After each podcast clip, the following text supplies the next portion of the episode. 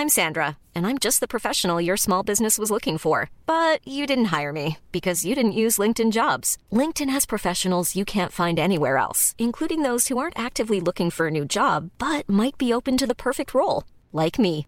In a given month, over 70% of LinkedIn users don't visit other leading job sites. So if you're not looking on LinkedIn, you'll miss out on great candidates like Sandra. Start hiring professionals like a professional. Post your free job on linkedin.com/people today. Ja, normalerweise hat man jetzt am Ende des Jahres immer Europe im Hinterkopf mit dem Final Countdown. Den werde ich jetzt aber nicht für euch singen. Ich glaube, da würdet ihr ganz schnell den Podcast wieder ausmachen. Deswegen sage ich einfach, auf geht's mit Folge 36.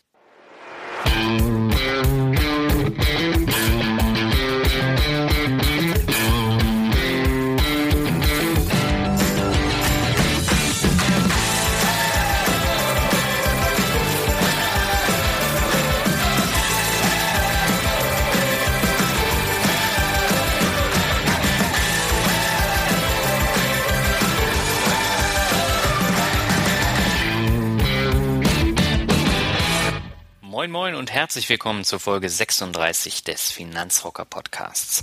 Mein Name ist Daniel Kort und ich freue mich, dass du mir auch bei der letzten Folge im Jahr 2015 wieder zuhörst. Diesmal habe ich auch einige Neuigkeiten für dich, bevor wir jetzt in das Thema reingehen. Und zwar wird sich der Tonus dieses Podcasts künftig ordentlich ändern. Ähm, ich habe es in meinem Blog schon geschrieben. Es wird jetzt äh, so sein, dass ich nur noch alle zwei Wochen einen Podcast mache. Das heißt, äh, es wird einen Interview-Podcast geben und einen Solo-Podcast im Monat. Und wenn ich einen interessanten Interviewgast finde, wird es auch noch ein Mixtape geben. Also im Januar gibt es auf jeden Fall ein Mixtape, da sage ich am Ende nochmal was dazu. Aber ansonsten wird es im Wechsel mit der Finanzvisier rockt veröffentlicht werden. Das heißt, ähm, am 11. Januar haben wir die nächste Folge von der Finanzvisier rockt und dann am 20.01. kommt dann die nächste reguläre Finanzrocker-Folge. Warum habe ich das so gemacht? Das hat mehrere Gründe. Zum einen äh, war es zeitlich einfach äh, ja irgendwann gar nicht mehr möglich, dass ich ähm, in der Woche drei Interviews äh, immer nach Feierabend hatte und also ich war irgendwann völlig fertig und dann am Wochenende noch Finanzvisier rockt äh, aufnehmen. Das hat dann einfach nicht mehr funktioniert und wenn du dann noch die Blogartikel machen möchtest, dann ähm, hast du da irgendwann keine Lust mehr. Dann kommt der Newsletter noch dazu, der mich ja auch immer eine Stunde, anderthalb Stunden am Sonntag kostet und ähm, ja, ich war dann völlig ausgebrannt. Und deswegen habe ich auch, äh, ich würde nicht sagen die Notbremse gezogen, sondern ich stelle mich für das kommende Jahr komplett anders auf. Und ähm, das sieht jetzt so aus. Ich werde wieder die Schulbank drücken die virtuelle Schulbank. Das heißt, ich mache eine Weiterbildung, die sechs Monate gehen wird, die eng mit dem Thema Finanzrocker verknüpft sein wird. Da werde ich, ähm, wenn es dann soweit ist, auch nochmal was genaueres dazu sagen. Das wird aber auch sehr, sehr viel Kraft, Energie und Hirnschmalz ähm, für sich beanspruchen. Und ähm, ja, das war ein weiterer Grund, einfach zu sagen, weniger Podcast, weniger Artikel, dafür dann ein bisschen umfassender, ähm, vielleicht nochmal mit ein bisschen mehr Mehrwert. Ah, ich möchte es mit äh, Videos dann auch nochmal verknüpfen. Mal schauen, wie das funktioniert. Aber das ist so der Grund, warum ich jetzt generell da nochmal ähm, runterfahren möchte. Ansonsten wird aber alles beim Alten bleiben.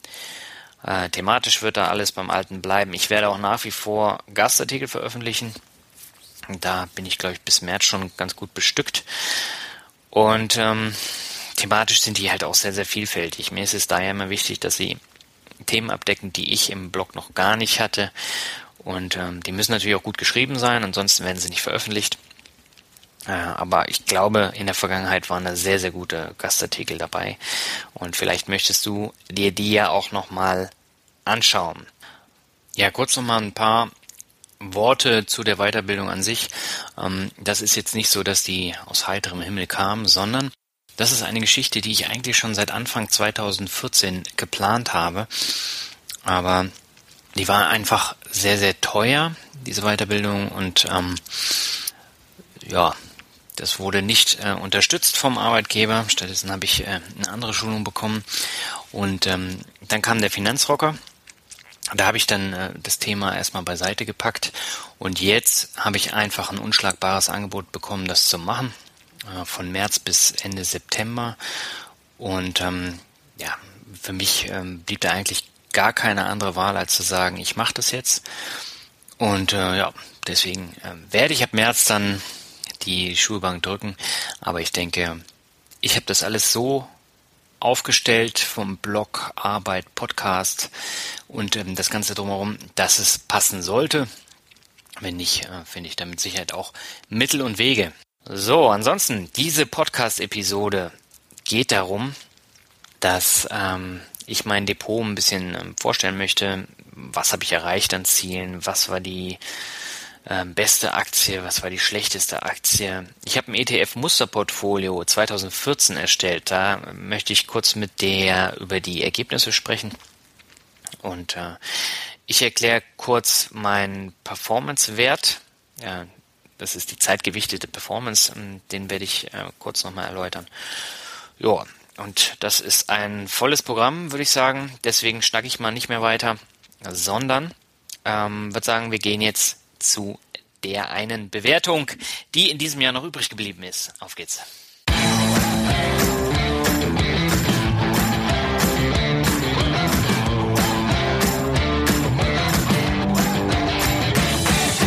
Ja, eine letzte Bewertung habe ich in diesem Jahr und zwar von Christoph 1982. Christoph schreibt, danke Finanzrocker, Beste Unterhaltung und Finanzbildung zugleich. Freue mich über jede neue Folge.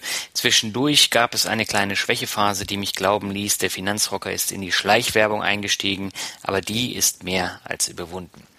Christoph, danke für die ehrliche Bewertung. Und dieses Feedback habe ich häufiger bekommen, deswegen habe ich auch ähm, vom Thema Unternehmensinterviews erstmal Abstand genommen.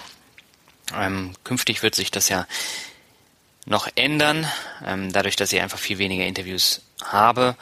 Und ähm, ja, ich hoffe, dass dieses Thema dann damit vorbei ist. Ja, es würde mich auch freuen, wenn ich dich an dieser Stelle vorstellen könnte. Schreib mir doch einfach eine Bewertung und ich werde sie dann in einem der kommenden Podcasts vorstellen. Vielen Dank schon mal im Voraus. Ab geht's mit der Folge.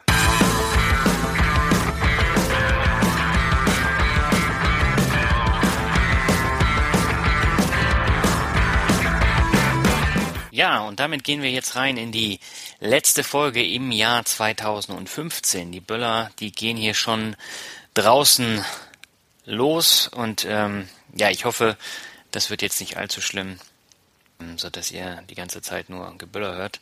Heute ist der 28.12., das heißt, äh, ganz so schlimm ist es noch nicht. Ich habe mir bewusst nicht Silvester vorgenommen zum Einsprechen dieses Podcasts. Und ja, ich hoffe mal, dass es alles funktioniert. Worum geht's heute? Heute soll es nicht um einen äh, langweiligen Jahresrückblick gehen, sondern es soll konkret um das Thema Geldanlage gehen, nämlich äh, Geldanlage 2015. Was habe ich erlebt bei der Geldanlage? Was ähm, ist so der größte Pluswert? Was ist der größte Verlustwert? Und ähm, da möchte ich kurz drauf eingehen. Ich habe dann auch noch mal ein Musterportfolio von ETFs gemacht. Das möchte ich auch kurz vorstellen. Ähm, ein paar Begriffe möchte ich auch noch mal dazwischen schieben und erläutern. Ja, und ich hoffe, dass ähm, wir so dann ja praktisch locker in das Jahr 2016 gehen können mit neuen Anlagezielen, äh, mit neuen Wünschen und äh, ja einfach, dass wir hoffen können, dass die Ziele, die wir uns setzen, auch in Erfüllung gehen können. Kommen wir zu meinen Zielen. Was hatte ich denn für Ziele? Ich habe beim anderen Podcast, der Finanzvisier rockt, den ich ja mit Albert Warnecke, dem Finanzvisier, zusammen mache, habe ich ja schon erwähnt, dass ich mir bis zum 50. Lebensjahr eine Tabelle erstellt habe, wo ich fiktiv mein ähm, Gehalt, mögliche Gehaltssteigerungen, ähm, ich glaube, eine vierprozentige äh, Rendite bei den Anlagen gegeben habe. Also die Steuern sind da schon ähm, abgezogen und die Inflation. Und ähm, so habe ich mir für jedes Jahr eine Wunschsumme errechnet. Und ähm, das ist sozusagen mein Maßstab für das, was ich im Jahr erreichen möchte. Das Ziel für dieses Jahr hatte ich schon ich glaube, im August erreicht. Dann kam die Schwächephase, dann ist es nochmal ordentlich abgesackt. Dadurch, dass ich eben auch in äh, Aktien angelegt habe, die sehr geschwankt haben. Ähm, jetzt beispielsweise VW, äh, wo ich ja eingestiegen bin, das hatte ich auch in einem Artikel geschrieben. Da ist es dann auch nochmal ordentlich abwärts gegangen, dann habe ich nachgekauft. Ähm, ja, mittlerweile bin ich da ein paar hundert Euro im Plus. Ähm, das ist natürlich eine schöne Sache, aber wenn man ständig darüber nachdenkt, oh, war das nicht der falsche Zeitpunkt und hätte ich nicht warten müssen, dann ähm, geht man echt kaputt. Und deswegen, ja, versuche ich mal einen ähm, kurzen Überblick zu geben. Äh, was habe ich mir denn gekauft? Was sind so wesentliche Aktien gewesen, die ich im Auge hatte? Es wird Anfang 2016 noch einen sehr, sehr umfassenden Artikel einer Aktie geben, die ich jetzt an dieser Stelle nicht erwähnen möchte und auch noch nicht groß drauf eingehen werde, weil der Artikel ist einfach sehr ausführlich und ähm, ja, das will ich einfach nicht vorwegnehmen. Aber es gab einen anderen Wert, äh, den habe ich im April, da habe ich einen Kurzurlaub gemacht, da hatte ich den Artikel geschrieben, weil er mich eben sehr beschäftigt hatte. Und zwar, es geht um die Aktie von Adidas. Und äh, Adidas hatte ich mir ja vor der WM gekauft, weil ich der festen Überzeugung war, Deutschland wird Weltmeister. Adidas ähm, ist überall auf den Trikots, äh, auf den Werbeflächen ähm, als FIFA-Sponsor waren die auch vertreten. Mit Argentinien waren sie ja auch im Finale. Und ähm, ich habe gedacht, für Adidas wird es eine super tolle Weltmeisterschaft und es ist ja auch so gekommen. Und ähm, ja, letztendlich macht die Börse einem immer einen Strich durch die Rechnung, wenn man ähm, fest irgendwas einplant oder fest an irgendetwas glaubt. Und in dem Fall bin ich halt ziemlich auf die Schnauze gefallen damit, weil ich ähm, arge Verluste hatte. Also im August 2014 gab es ja eine Gewinnwarnung von Adidas. Es folgte kurz darauf noch eine zweite und der Aktienwert wurde völlig zerrupft von 93 Euro auf, ich glaube, ähm, der Tiefpunkt waren 46 Euro. Und ähm, da habe ich mir echt gedacht, Mann, Mann, Mann, was hast du dir da angetan? Aber ich bin nach wie vor noch von diesem Wert überzeugt. Das ist ein solider deutscher ähm, DAX-Wert und ähm, ja, deswegen habe ich auch immer nachgekauft. Also jetzt nicht jeden Monat, sondern wenn es ordentlich gefallen ist, habe ich dann nochmal äh, 10 Aktien nachgekauft. Dann ist es nochmal gefallen, habe ich nochmal 10 Aktien nachgekauft. Und ähm, das hat dann am Ende dazu geführt, dass ich einen relativ niedrigen Einstiegskurs hatte. Ursprünglich, das war vor dem ähm, vor der ähm, Annektierung der Krim. Da hatte ich, glaube ich, das erste Mal Adidas gekauft. Und ähm, Russland ist ja für Adidas ein sehr, sehr großer Markt, ähm, wo sie einen Großteil ihres Umsatzes auch machen. Und ähm, da fing der Wert schon an, gruff zu werden. Das heißt, es ging damals von 93 Euro auf 82, glaube ich, runter. Ich hätte für 93 Euro gekauft. Und das war so der Anfang, wo ich gedacht habe, oh, ja, hätte mal noch gewartet. Jedenfalls ist es so gewesen, ich habe jetzt einen Einstandskurs von 56 Euro. Und diese 56 Euro, ähm, ja, das war eine Zahl, wo, ähm, wo der Wert ziemlich lange verharrt ist. Ja, von daher war das eine, eine gute Geschichte. Und seitdem ging es eigentlich nur noch bergauf, weil die Zahlen, die stimmen, die werden auch in, in, in den künftigen Monaten ähm, weiter steigen. Es sei denn, es kommt jetzt ein Crash, dann wird es ähm, wieder ordentlich absacken. Aber auch beim Konkurrenten Nike sieht man halt die ähm, hohe ähm, Gewinnspanne, die Nike ähm, erreicht. Ich glaube, das waren im letzten Quartal 12 Prozent äh, an ähm, Gewinnen. Nicht von der Aktie, sondern vom Unternehmen selber. Und ähm, ja, das ist einfach ein Bereich, gerade auch ähm, Adidas mit, mit der Marke Originals sind sie ja im vergangenen Jahr, glaube ich, ordentlich ähm, emporgestiegen in den, ähm, in den Märkten. Und das ist ähm, eine, eine coole Sache. Aber äh, um das jetzt mal abzukürzen, ich hatte über 600 Euro Verlust gemacht mit dem Wert Adidas und habe in diesem Jahr ähm, also es war übrigens auch der schlechteste DAX-Wert 2014.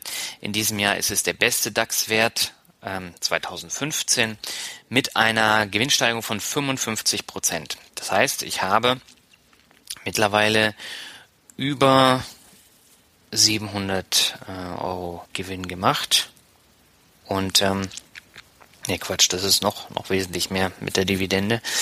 Ähm, ja, und das ist mit Abstand der beste Wert gewesen. Und ähm, es gibt ja auch eine Börsenstrategie, äh, die ich jetzt nicht sonderlich toll finde, weil da sind einige Leute schon mit auf die Nase gefallen, die besagt, man soll einfach ähm, die schlechtesten Werte des Jahres kaufen am Ende des Jahres in der Hoffnung, dass ähm, der Abschlag aus dem vergangenen Jahr dann doppelt wieder aufgeholt wird. Ähm, das ist eine Geschichte, die gerade bei, ich meine, das war bei den Energieversorgern RWE und E.ON, die sind ähm, gerupft worden vor einigen Jahren und ähm, danach wurde es nur noch schlimmer. Und das heißt, die Leute, die diese, die diese Strategie gefahren sind, sind dann gleich doppelt auf die Nase gefallen. Und ja, das, das haben manche dieser Aktienstrategien halt an sich. Mal funktionieren sie, mal funktionieren sie überhaupt nicht. Das ist letztendlich wie, wie Lotto spielen. Ähm, kann man auch darauf verzichten. Gleiches gilt für diese Geschichte ähm, Sell in May and Go Away, äh, Comeback in September. Ähm, funktioniert auch nicht immer. Mal funktioniert's, mal klappt's. Aber äh, wenn man dann ständig rein und raus geht, dann ähm, verliert man halt massiv Ordergebühren. Das heißt, man zahlt dann äh, im Mai 7,90 Euro pro Aktienwert, den man verkauft und äh, 7,90 Euro pro Aktienwert im September dann wieder, den man kauft. Und ähm, das kann man sich an und für sich sparen, weil wenn es ein guter Wert ist, dann wird er auch nachhaltig steigen.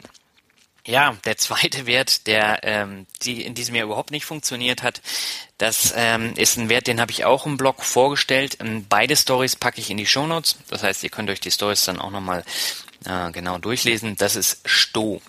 Sto ist ein Anbieter für Wärmedämmung. Und das ist ein Wert, der ähm, kaum Konkurrenz hat. Und das macht diesen Wert äh, relativ einzigartig und das Thema Wärmedämmung ähm, ist in Deutschland äh, nach wie vor angesagt. Und äh, die machen auch ähm, Fassadenfarben und äh, alles, was dazugehört. Und das ist ein sehr interessanter Wert gewesen. Und die hatten in diesem Jahr eine Sondergewinnausschüttung. Das waren bei mir, glaube ich, 229 Euro. Das war auch der Titel von ähm, meinem Artikel. Ja, diese 229 Euro wurden dann natürlich vom Börsenkurs abgezogen. Das ist ja bei Dividenden immer so, dass ähm, der ähm, Dividendenbetrag vom Aktienwert dann abgezogen wird. Das heißt, wenn ich drei Euro Dividende pro Aktie habe, dann werden drei Euro vom einzelnen Aktienwert abgezogen. So, und ähm, da ist es halt so, dann wurde das auch abgezogen und dadurch hatte ich schon mal den ersten Verlust, dreistellig, weil ich eben auch dreistellige Einnahmen hatte. Dann war es so, dass äh, Sto im Herbst äh, sehr schlechte Zahlen präsentiert hat, die ähm, sogar noch unter denen aus dem Vorjahr gelegen haben. Dadurch ähm, ging der Wert dann nochmal runter. Dann hat man ein anderes kleines Unternehmen gekauft. Das kam beim Markt auch nicht so an. Und dadurch ist es dann eben auch runtergegangen. So, das heißt, ich habe jetzt hier auch ähm, Minus von fast 400 Euro und das ist mit Abstand der schlechteste Wert gewesen in diesem Jahr. Ähm, hier habe ich aber äh, die Hoffnung, dass es äh, im nächsten Jahr ja, komplett äh, sich wieder wandeln wird. Voraussagen kann man es natürlich nicht, weil ähm, das ist ein Wert, der ist auch äh, wetterabhängig und ähm, ja, da muss man dann mal abwarten, was passiert. Ähm, ich habe den Wert aber jetzt nicht nur kurzfristig gekauft, sondern ich möchte den eigentlich schon langfristig halten. Jetzt muss ich eben mal abwarten, wie sich das dann in den kommenden Quartalen entwickelt. Ja, das waren ähm, die Werte, die mich am meisten beschäftigt hatten in diesem Jahr. Einfach weil sie an oberster Stelle standen und an äh, der untersten Stelle. Und da guckt man dann natürlich immer besonders hin. So, dann ähm, schauen wir uns mal an, wie die Performance im Allgemeinen war. Das heißt, ich habe ähm, bei den Kennzahlen eine True Time Weighted Rate of Return von 10,07 Prozent. Und ähm, das kann sich wirklich sehen lassen. Wenn ich jetzt mal mein Portfolio dem MSCI World gegenüberstelle. Ähm, das heißt, ich habe hier jetzt so ein Performance-Diagramm, wo ich dann verschiedene verschiedene Benchmarks auch gesetzt habe. Zum einen ist es ähm, der MSCI World, das ist ja auch ähm, der Index, der bei den ETFs häufig äh, genommen wird, weil da sehr, sehr viele Unternehmen drin sind, über 1500 und man ähm, sehr breit gestreut anlegt und ähm, das ist immer eine sehr gute Benchmark für die eigene Aktienanlage, die man dann hat. Jetzt ist es so, ähm, der MSCI World hat in diesem Jahr ähm, 10,14 Prozent plus gemacht. Das ist ähm, eine super Sache. Mein Portfolio hat 10,07 Prozent gemacht, gesamt. Äh, wenn ich jetzt zum Beispiel ein ETF-Portfolio habe, bestehend aus äh, MSCI World und MSCI Emerging Markets, dann muss ich natürlich die Emerging Markets hier noch einberechnen. Das heißt, ähm, die Performance meines ETF-Portfolios ist dann ein bisschen niedriger. Da komme ich gleich nochmal drauf zu sprechen. Kurz nochmal so ein paar andere Zahlen. Also äh, mein akkumulierter Wert äh, meines Portfolios liegt in etwa auf dem des MSCI World. So und ähm, es gibt dann aber ähm, noch einen anderen Wert, den man mit einberechnen sollte. Das ist der sogenannte REX-P. Das ist ein anderer Benchmark-Wert. Das ist der sogenannte Rentenindex. Der Rentenindex liegt bei 1%. Und das ist so ein Richtwert für die, für die Anleihen. Ähm, das heißt, wie haben sich die Anleihenmärkte auch entwickelt? Und ähm, das habt ihr ja wahrscheinlich mitbekommen, dass die Anleihen sehr überschaubar gewachsen sind. Ähm, da wird sich auch in den nächsten Jahren nicht mehr allzu viel ändern. Das heißt, man muss dann schon raus aus Deutschland gehen, um da eine vernünftige Anleihe zu haben, wo man dann auch ein paar äh, anständige Prozente bekommt. Das ist für mich eben immer ähm, eine Sache, um praktisch einen sicheren Depotbestandteil zu haben, ähm, weshalb ich ein breit gestreutes ETF mit Anleihen nehme und so dann ähm, nicht von einer einzelnen Anleihe dann abhängig bin. Also die Bundesanleihen sind sehr, sehr überschaubar. Ähm, ja, jedenfalls liegt der RexP bei 1,2 Prozent. Und dann gibt's noch den Verbraucherpreisindex, das ist eine weitere Benchmark in meinem Performance-Diagramm und der stellt die Inflation praktisch dar. Und ähm, der liegt bei 0,7. Also Anfang des Jahres lag der bei minus 1, ist dann äh, angestiegen und liegt jetzt ungefähr bei 0,7. Ja, das sind so die die Werte. Jetzt äh, kurz nochmal ähm, was zu dem True Time Weighted Rate of Return. Da kann sich wahrscheinlich keiner ähm, etwas drunter vorstellen. Ich habe es in meinem Newsletter schon mal aufgegriffen und ähm, wir haben es auch im aktuellen äh, der Finanzvisier Rockt Podcast auch nochmal aufgegriffen. Und da ist es so, das ähm, ist eine sogenannte zeitgewichtete Rendite. Ich versuche das jetzt nochmal ein bisschen ausführlicher zu erläutern. Wenn ich jetzt mal das Beispiel eines Sparplans nehme, das heißt, wenn du einen Sparplan erstellst, dann zahlst du jeden Monat Geld ein. Manchmal hast du darüber hinaus noch ein wenig mehr Geld übrig. Das überweist du dann von Zeit zu Zeit auch auf dein Sparplankonto. Und ab und an ziehst du dann auch ein wenig Geld ab. Vielleicht dann auch die Dividenden und davon gehst du dann schick essen. Jetzt sind diese Zu- und Abflüsse jedoch keine Rendite bzw. kein Verlust deines Sparplans. Sonst hättest du jeden Monat einen Gewinn von dem Betrag, den du monatlich einzahlst. Oder eben auch einen Verlust, wenn du Aktienfonds oder ETFs verkaufst, Geld abhebst und dir dann etwas auf das Girokonto überweist. Und sobald du deine Aktien, oder ETFs mit hoher Rendite verkaufst und davon dann neu kaufst, dann findest du nichts mehr über diese Rendite in der Depotübersicht deiner Direktbank. Das heißt, sie ist weg. Und mit den neuen Aktien hast du noch nichts erwirtschaftet. Gleiches gilt für Dividenden, Verluste, Zu- und Abbuchung von Geld oder unterschiedlich lang gehaltenen Aktien, Fonds oder ETFs. Und das geht ja alles auch beim Sparplan. Auch wenn es nicht Sinn der Sache ist, dass man da dann ständig das Geld abhebt, sondern man muss sich ja da selber disziplinieren, das Geld dann immer zu überweisen, dass es dann automatisch angelegt wird und dass man dann nichts verkauft. Das ist ja dann kontraproduktiv. Und ähm, ja, für alle diese Dinge muss separat eine Rechnung erstellt werden. Und da verlierst du dann irgendwann den Überblick, wenn du mit Excel oder gar Papier arbeitest. Und deswegen wird von diversen Programmen ähm, die sogenannte True Time Weighted Rate of Return errechnet und mit dieser zeitgewichteten Rendite wird dann deine Jahresperformance richtig errechnet. Und damit siehst du dann mehr als die Gewinne der derzeit im Portfolio befindlichen Werte.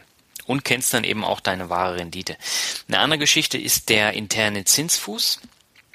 Und der interne Zinsfuß ähm, den will ich an dieser Stelle jetzt nicht erläutern. Da mache ich mit ähm, dem Finanzvisier nochmal einen separaten Podcast drüber, wo wir das dann erklären. Ähm, der liegt bei mir bei 9,26 Prozent. Und ähm, ja, das ist letztendlich ein Ergebnis, mit dem ich ähm, absolut zufrieden bin und das ich dann auch wirklich sehen lassen kann. So, jetzt ähm, möchte ich noch auf das Thema ETFs eingehen, weil das natürlich ein wichtiger Punkt ist, der ähm, wahrscheinlich viele Hörer auch interessiert. Und zwar habe ich mir zwei ETFs ähm, in meine Portfolio Performance. Das ist die Software, die ich nutze, mit der ich alles auswerten kann. Die ist kostenlos. Ich habe da auch schon mal einen Artikel drüber geschrieben. Den werde ich auch in den Shownotes verlinken. Ähm, man braucht ein bisschen Zeit, um sich da zurechtzufinden, aber wenn man erstmal drin ist, ist es eine super Software. Und dafür, dass sie kostenlos ist, ist es einfach unschlagbar.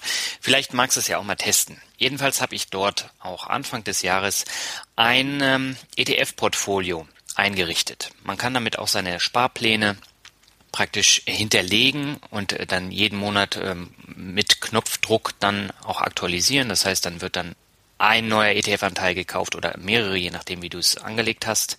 Und dort habe ich für zwei gängige ETFs, also von zwei gängigen Anbietern, ähm, ETFs hinterlegt und habe mir da mal jetzt die Performance angeschaut. Es ist so, ich habe insgesamt 5.001,60 äh, Euro dort ähm, fiktiv angelegt. Das heißt 70 Prozent in den MSCI World und 30 Prozent davon in den MSCI Emerging Markets. So, das Ergebnis sieht so aus, dass ich eine True Time Weighted Rate of Return von 4,24 habe.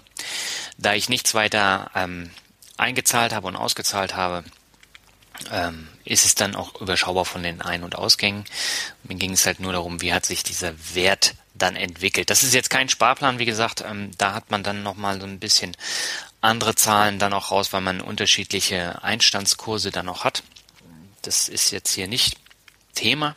Aber diese 4,24 Prozent, das ist dann ähm, der Durchschnitt aus den ähm, 10,14 Prozent des MSCI World und den minus minus 2,37 äh, Prozent des MSCI Emerging Markets ETFs. Das heißt, wir haben dann am Ende 4,24 Prozent raus. Das liegt auch so im gängigen Durchschnitt. Äh, natürlich ist es jetzt so, dieses Jahr liefen die Emerging Markets ganz schlecht, deswegen waren sie auch im Minus. Im Jahr davor liefen sie wesentlich besser. Da hat man dann auch äh, eine höhere True Time Weighted Rate of Return dann am Ende. Ja, jedenfalls ist es so, dass ähm, du eben auch mit solchen Ergebnissen rechnen kannst. Es liegt dann immer zwischen 4 und 7 Prozent. Wenn du ein ETF-Portfolio hast, bei einem Sparplan ähm, ist es dann nochmal ein bisschen was anderes, weil man da zu unterschiedlichen Einstandskursen rein und raus geht und dann ändern sich dann eben auch die Kennzahlen. Das habe ich ja eben erläutert. Ganz kurz zum Ende noch ein Blick auf ähm, das sogenannte Komma-Portfolio. Ähm, das heißt, wenn du das ähm, Buch von Gerd Komma gelesen hast, das ist ja die ETF-Bibel, da hat er ein Portfolio zusammengestellt, was man sich dann zusammenkaufen kann, was aber in der Regel erst Sinn macht, wenn man über ein größeres Vermögen verfügt, weil ansonsten ist es einfach viel zu kleinteilig und man hat viel zu viele Ordergebühren, als dass sich das irgendwie rechnet. Deswegen habe ich ja in der Podcast Folge 31 auch gesagt, man sollte es am Anfang wirklich gering halten. Gerade beim Sparplan, wo man eh nur maximal drei Werte besparen kann, äh, macht es Sinn dann eben äh, entweder nur ein Acqui äh, zu besparen oder ein MSCI World und ein äh, MSCI Emerging Markets. Jedenfalls bei diesem Komma-Portfolio ist es so, er hat dort auch noch sogenannte Small Caps aus den USA und aus Europa drin. Das sind dann die ähm, kleineren Unternehmen mit einer geringeren Marktkapitalisierung. Er hat ähm, Dividenden-ETFs drin. Er hat Emerging Markets drin, er hat Japan mit drin, ähm, er hat äh, einen Immobilien-ETF mit drin, er hat ähm, einen Rohstoff-ETF mit drin. Also das ist sehr groß und ähm, das fiktive Vermögen, das ist übrigens eine Beispieldatei bei ähm, der Portfolio Performance. Und dort wurden dann über ähm, 150.000 Euro angelegt. Und im vergangenen Jahr hat dieses Portfolio 4.338 Euro erwirtschaftet. Das heißt, das ist eine Two-Time Weighted Rate of Return von 2,89 Prozent. Das ist überschaubar. Das heißt, es ist noch geringer als äh, diese Zweier-Kombo, die ich da habe. Ähm, generell äh, gibt's da immer so ein, so ein Für und Wider für ein wirklich überschaubares ETF-Portfolio mit ein, zwei oder vier ETFs oder dann eben noch mehr, wie der Komma das hier empfohlen hat. Aber man sieht eben auch, die Rendite ist etwas geringer. Und wenn ich jetzt da eben auch noch ähm, das Rebalancing mache, dann kostet das sehr viel Geld. Wenn ich das bei einer Einer, Zweier oder Vierer ETF ähm, Kombi mache, dann ist es auch hier wesentlich geringer. Ich wollte es einfach nur der Vollständigkeit halber mal erwähnen und äh, würde sagen, das Thema ETF ähm, beenden wir dann an dieser Stelle. Ja, und damit bin ich an und für sich auch schon am Ende von meinem Überblick. Ähm, was ist passiert? Was habe ich mir vorgenommen? Ähm, eine Anmerkung habe ich noch, und zwar äh, die ähm, Rendite, die ich habe. Da sind auch meine ETF-Sparpläne und Ergebnisse aus den äh, Peer-to-Peer-Kreditmärkten drin. Ich habe ja ähm, bei Lendico angelegt, ich habe bei Auxmoney angelegt und da habe ich ähm, meine Zinsen natürlich auch eingetragen, aber das war jetzt überschaubar. Das waren jetzt knapp 55 Euro Zinsen. Also ähm, das macht jetzt auch nicht so viel aus. Aber ähm, das wollte ich nochmal erwähnen. So, was habe ich mir jetzt fürs kommende Jahr vorgenommen? Fürs kommende Jahr habe ich mir diesmal was anderes vorgenommen. Das heißt, ich möchte mehr Tagesgeldreserven aufbauen. Das heißt, ähm, ich möchte mehr Tagesgeldreserve aufbauen, um einfach schneller agieren zu können, wenn die Märkte ähm, nach unten gehen. Ich möchte vorbereitet sein für die Sachen, die im nächsten Jahr kommen könnten. Das heißt, ähm, für eventuelle ähm, Ideen, die ich dann noch habe, dass ich da einfach Geld zur Verfügung habe und ähm, deswegen möchte ich jetzt einfach nicht investieren. Also ich möchte in den kommenden Monaten keine neuen Aktien kaufen, baue dann einfach mein Tagesgelddepot auf und schaue dann mal, was dann passiert. Gerade auch bei meiner Weiterbildung, ähm, da habe ich ja jetzt auch schon investiert und ähm, da werden mit Sicherheit noch weitere Kurse kommen. Ja, ich möchte einfach äh, flexibel sein und dieses Geld dann eventuell dann auch nochmal anpassen. Was das genau heißt, das werde ich dann erläutern, wenn es soweit ist. So, und jetzt habe ich die halbe Stunde auch schon wieder erreicht. Ähm, ich möchte mich an dieser Stelle nochmal ganz, ganz herzlich bei dir für die Treue bedanken. Es ist für mich nicht selbstverständlich, dass mir so viele Leute zuhören. Also das sind mittlerweile ähm, pro Woche 5000 Menschen, die sich meinen Podcast anhören. Und ähm, das ist schon eine Wahnsinnszahl. Und also mit meinem Blog träume ich davon. Da habe ich äh, im Monat 14.000 ähm, Besucher. Und äh, ja, man merkt natürlich schon, äh, dass das Thema Podcast enorm im Kommen ist. Und auch wenn die Taz heute geschrieben hat, ähm, dass die Laber-Podcasts nerven und dass sie äh, nicht besonders toll sind, ähm, weiß ich aus beiden Podcasts, die ich mache, dass äh, sich viele Leute das trotzdem sehr gerne anhören und da dann eben auch viele Sachen mitnehmen. Und ähm, das ist natürlich sehr wichtig. Und ich habe jetzt heute mal ein bisschen über mein Depot gesprochen. Äh, ich hoffe, du kannst da ein bisschen was mitnehmen. Generell ist es so, diese spezifischen Themen möchte ich künftig ähm, weiterhin aufgreifen. Natürlich jetzt nicht jeden Monat, aber so oft es geht und ähm, so oft ich eben ähm, dann auch ein Thema habe, was dich dann interessieren könnte. So, und jetzt bleibt mir nichts anderes übrig, als dir ein frohes, neues Jahr zu wünschen, mit viel Erfolg bei der Geldanlage. Und äh, ich hoffe, wir hören uns in Kürze wieder. Der nächste Podcast kommt am 6.1. Das wird ein Mixtape sein. Äh, ein sehr, sehr spannendes, wie ich finde. Es geht dort um die Themen ähm, Depression, Angst und wie man da rauskommt. Äh, das Interview ging eine Stunde, war sehr intensiv.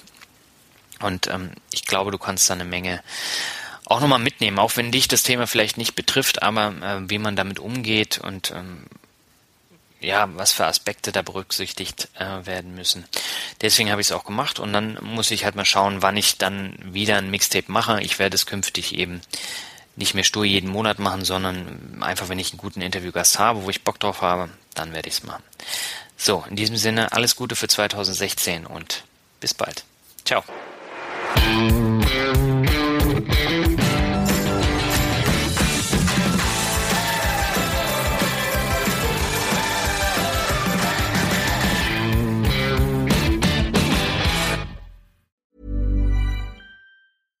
Hey, it's Paige DeSorbo from Giggly Squad. High quality fashion without the price tag. Say hello to Quince. I'm snagging high-end essentials like cozy cashmere sweaters, sleek leather jackets, fine jewelry, and so much more. With Quince being 50 to 80% less than similar brands. And they partner with factories that prioritize safe, ethical, and responsible manufacturing. I love that. Luxury quality within reach. Go to quince.com slash style to get free shipping and 365 day returns on your next order. Quince.com slash style.